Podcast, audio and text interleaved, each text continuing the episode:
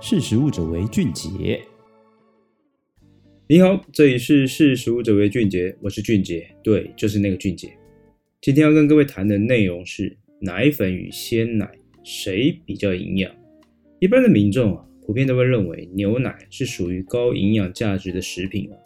而目前呢，市面上琳琅满目的奶粉，除了婴幼儿奶粉之外，更有许多针对于儿童。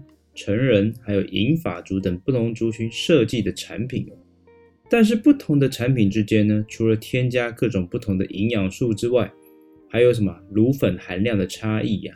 那到底奶粉的主要的营养价值是什么？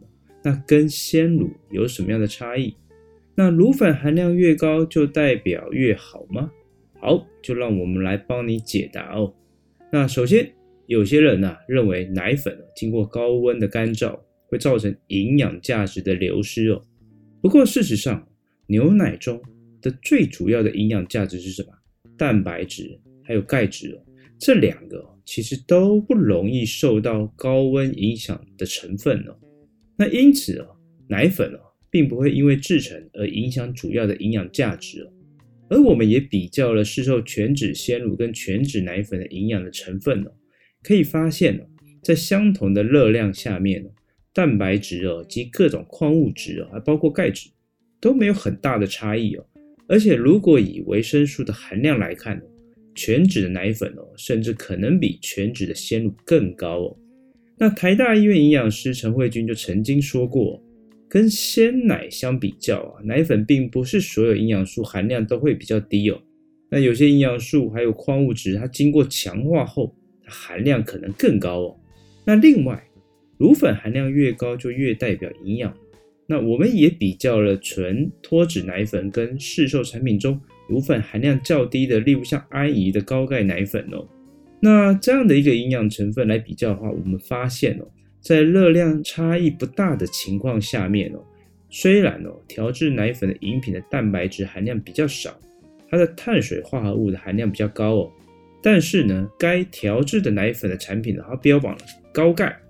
那它的钙质的含量也的确是一般脱脂奶粉的两倍哦，而且啊，它含有一般乳品中缺乏的膳食的纤维哦。那由此我们也可以看到了，其实乳粉含量比较低的奶粉的产品哦，其实也不见得所有的营养价值都低于纯奶粉哦，它只是营养成分的组成有所差别哦。所以呢，消费者啊，你可以视自身的需求跟医师的建议啊来选购。那不过呢，这些添加于奶粉中的营养素是否真的能被人体吸收？其实哦，这也被很多的学者打上一个问号。因为牛奶哦，本来就是一个很好的钙的来源哦。那主要的原因啊，不光单单是因为它钙的含量多啊，还有因为它含有乳糖啊，它可以帮忙钙的吸收啊。那此外，那针对矿物质、维生素，还有这些常添加于奶粉中的微量的营养素啊。其实啊，我们的身体哦，本身就有一个自然的保护的作用。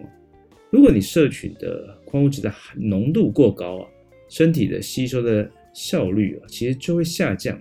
那因此啊，一般人哦，如果你可以均衡饮食啊，其实你不需要摄取特别添加营养素的奶粉哦，除非是经过医师的判断了，真的有营养不足的情况，然后呢，你又无法从饮食中补充。才有必要去买那一种特别添加营养素的奶粉的产品哦。所以喽，最后奶粉跟鲜乳哦的主要的营养价值哦，坦白来讲，其实并没有太大的差异哦。而乳粉含量较低的产品哦，其实也不代表所有的营养价值都比纯的乳呃奶粉还要差哦。那只是营养成分的组成不一样而已。好的，以上就是今天跟各位分享的内容，欢迎大家下次继续收听。识时务者为俊杰，拜拜。识时务者为俊杰。